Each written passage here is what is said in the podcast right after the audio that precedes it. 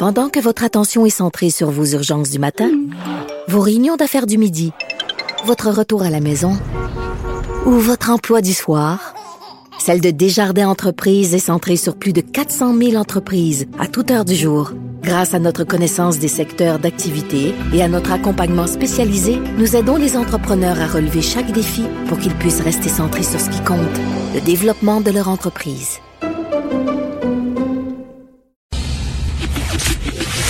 Le, commentaire de Mathieu Boccoté, dépensé pas comme les autres. Mon cher Mathieu, le gouvernement Legault a finalement déposé son, euh, son projet là, pour lutter contre le racisme, donc un rapport 25 mesures, dont, dont euh, des cours contre le racisme au primaire. Je veux bien, je veux bien, mais qu'est-ce qu'on va enseigner dans ces cours-là? Qui va enseigner quoi? C'est ça la question qu'on peut se poser là.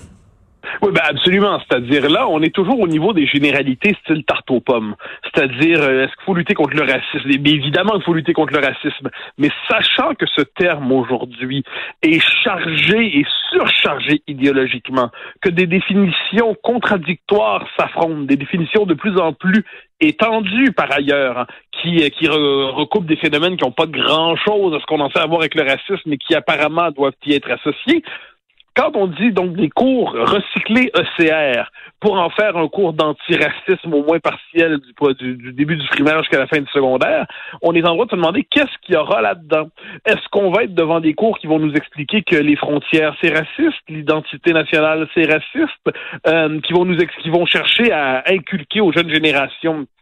Tout le discours sur le racisme systémique, ou est-ce qu'on est devant des cours qui vont proposer une vision euh, plus équilibrée, plus classique de ce terme, qui ne chercheront pas à l'idéologiser à outrance pour en faire un, instrument pour faire le procès de toute autre chose, comme la nation et ainsi de suite.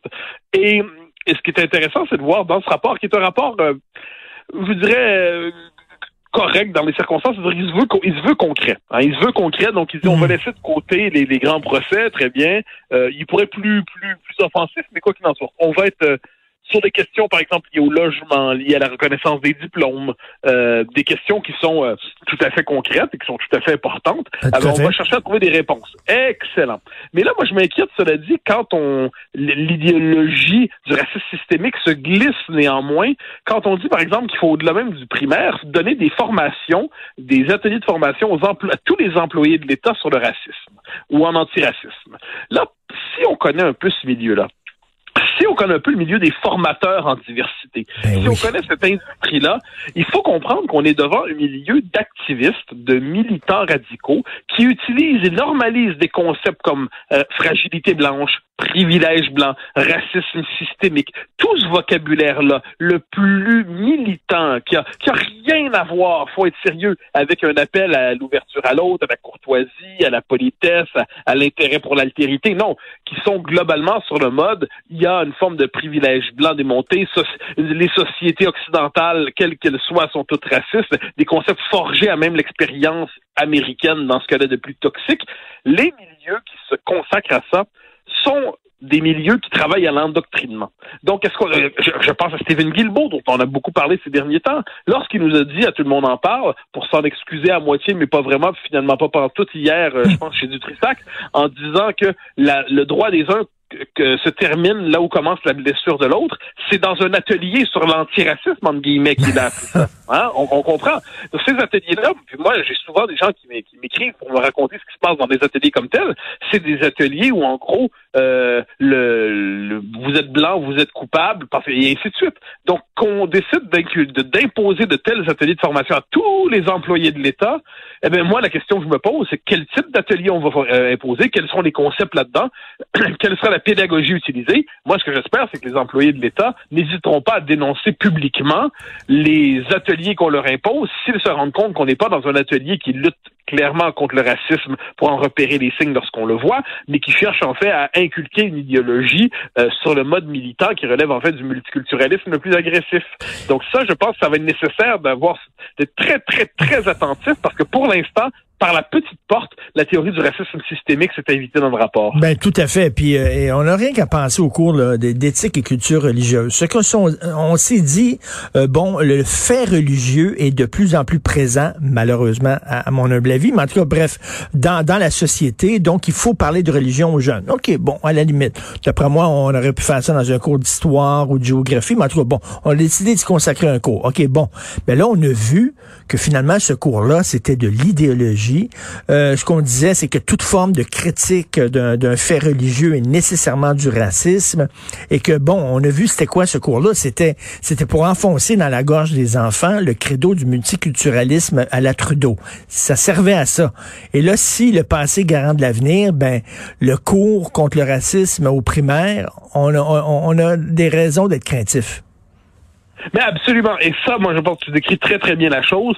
On est en ce moment avec une... Euh, devant le, type d'instrumentalisation avec lequel on est familier depuis un certain temps. ECR, c'était tout le monde était pour ECR hein, parce qu'on prenait le titre au sérieux. On disait ok, ben, c'est pour donner de la culture religieuse dans un monde de plus en plus marqué par le, retour des grandes religions. Ben il faut qu'ils connaissent un peu. si c'était ça là, si c'était un cours d'histoire culturelle des religions, bah, à mon avis, ça aurait eu sa place dans un cours d'histoire en tant que tel, mais pas ça encore. Mais là, ce qu'on a compris, c'est que c'était pas ça. Hein? Oups, c'était un cours qui nous expliquait que, euh, par exemple, euh, si on était euh, terme du cours, il fallait être d'accord avec la décision de la Cour suprême sur le kirpan, euh, qui permettait, qui autorisait le port du kirpan à l'école, bon, parce que c'était apparemment le signe d'une démocratie à l'heure de la diversité. Alors ça, il fait, le CR est un cours, pour reprendre le nom de ses théoriciens, qui devait fragiliser les certitudes identitaires des jeunes Québécois. ECR, c'est un cours qui euh, poussait au respect absolu de toute euh, croyance religieuse, alors qu'on croyait que vaguement la modernité impliquait d'avoir un, esprit un peu critique par rapport à ça. Mon sentiment, lisant le rapport, je l'ai lu dans le détail, j'ai l'impression qu'on va être dans là, ça se précise pas, mais on va être devant quelque chose qui va ressembler à ça. Officiellement, ça va être euh, au racisme et diversité, puis on va tous dire bon, c'est bien en tant que tel. Là, tout le monde est contre le racisme, évidemment. Euh, la diversité, oui, mais, mais quand on va s'intéresser à ça, on va se dire, oh, qui va s'en occuper? Ah, c'est là qu'on va falloir qu'on regarde très bien à qui sera confiée l'élaboration de tel cours, à qui sera confiée l'élaboration de telle formation. Mais tu le sais à qui ça va être confié, le, pour montrer patte blanche, excusez le, mauvais jeu de mots, mais pour montrer patte blanche, le gouvernement va donner ça à des groupes activistes, militants et, tout ça. Ben, c'est sûr. Et, évidemment, et c'est là le problème. Moi, on voit déjà, moi, je, je, pourrais presque là, je, moi, je suis pas, je, je, suis pas un intellectuel de gauche, donc je ne fais pas des listes de délation pour les personnes, mais, euh, mais si, pour, pour faire un clin d'œil à, Guy Debord, mais, mais cela dit, je vois très bien, je, je, vois les noms de ceux qui seront appelés à forger ces formations-là, les Je vois leurs facultés, je vois leurs postes, je vois l'université à laquelle ils sont associés. Je les vois déjà travailler à l'élaboration de ce programme-là. Je, on, on, les voit. Et le problème, c'est que je crains qu'au gouvernement, euh, ils ne les voient pas. Parce qu'une forme de, de prestige usurpé de l'université dans les sciences sociales et, et dans les facs de sciences d'éducation, soit dit en passant beaucoup aujourd'hui, c'est que dans notre esprit, l'université, c'est des gens qui travaillent euh, euh, en physique, en chimie, hmm. en médecine, qui élaborent des, des, des, des, des, traitements contre le cancer. on est tous absolument heureux de savoir que ça existe. Mais ce qu'on oublie, c'est que c'est aussi souvent du militantisme déguisé en euh, théorie littéraire, en expertise sociologique. Et puis là, c'est du militantisme pur, de l'idéologie pure qui évolue dans un monde parallèle. C'est le, le monde des, le monde des faits alternatifs de l'université.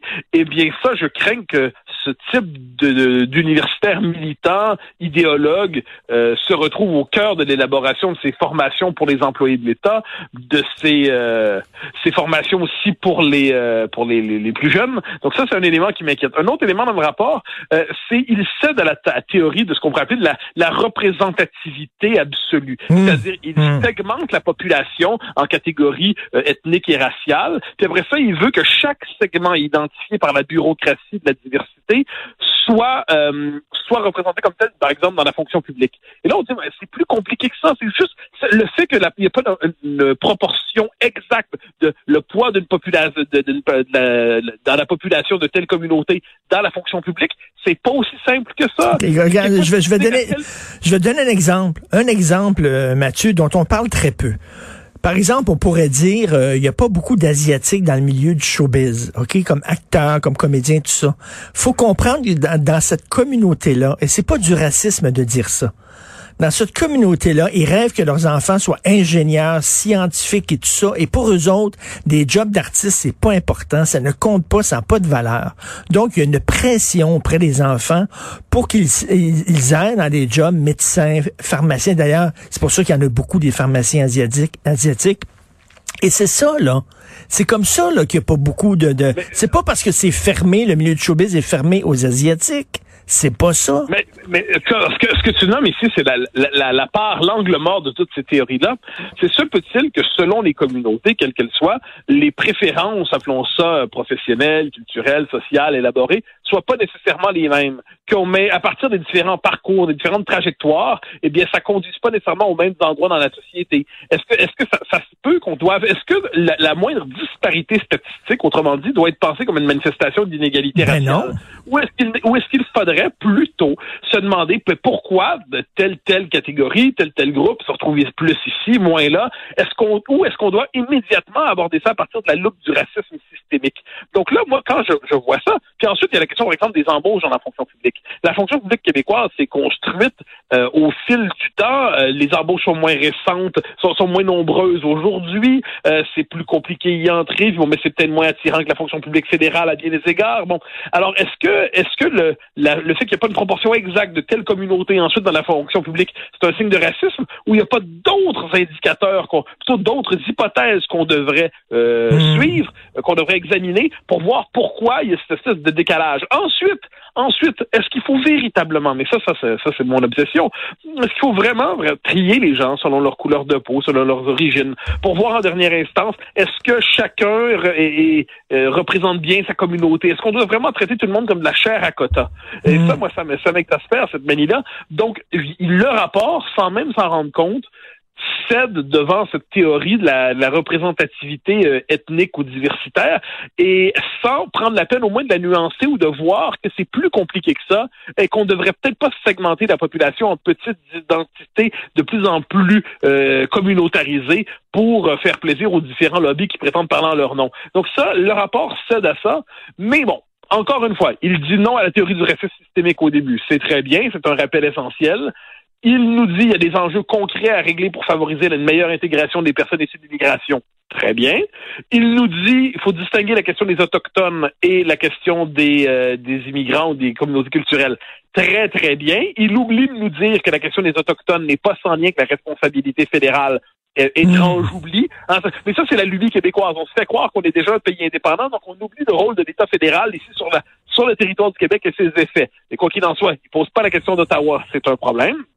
Et ensuite, la question, donc on arrive au cœur des problèmes, la, les mots, les ateliers de formation, euh, l'enseignement de, de l'idéologie diversitaire au primaire, et puis la question de la logique de la représentativité, entre guillemets, mmh. qui mérite d'être questionnée quelque peu. C'est un rapport, cela dit, on, imaginons que le QS aurait fait un tel rapport, ça aurait été une catastrophe. Imaginons que le Parti libéral l'aurait fait Reste à voir, ça aurait été assez inquiétant, surtout sous les années Couillard. Le Parti québécois, on devine s'arrêter un rapport autant de, euh, qui serait critique envers cette théorie de racisme systémique. Mais ce qui est certain, c'est que là, on a cherché à le définir concrètement. Est-ce qu'il y a des enjeux concrets liés à l'intégration des populations issues de l'immigration? Absolument. Est-ce qu'il y a des efforts à faire? Je n'en doute pas. La société peut toujours mieux faire. Est-ce qu'on doit tout aborder à partir des prises des militants qui veulent nous imposer leur catégorie? Non. Et de ce point de vue, c'est un rapport qui est euh, partiellement satisfaisant, mais que le gouvernement soit très, très méfiant envers ses propres recommandations parce qu'il pourrait, il pourrait les voir se concrétiser. Alors qu'on éduque les jeunes au danger du racisme, oui, euh, je suis pour ça, mais qu'on les embrigade, qu'on les embrigade dans un antiracisme idéologique étroit et craqué, euh, ça, non. Euh, malheureusement, je pense qu'on s'en va vers ça. Merci beaucoup, Mathieu Bocoté. Bonne journée. Bonne journée, bye bye.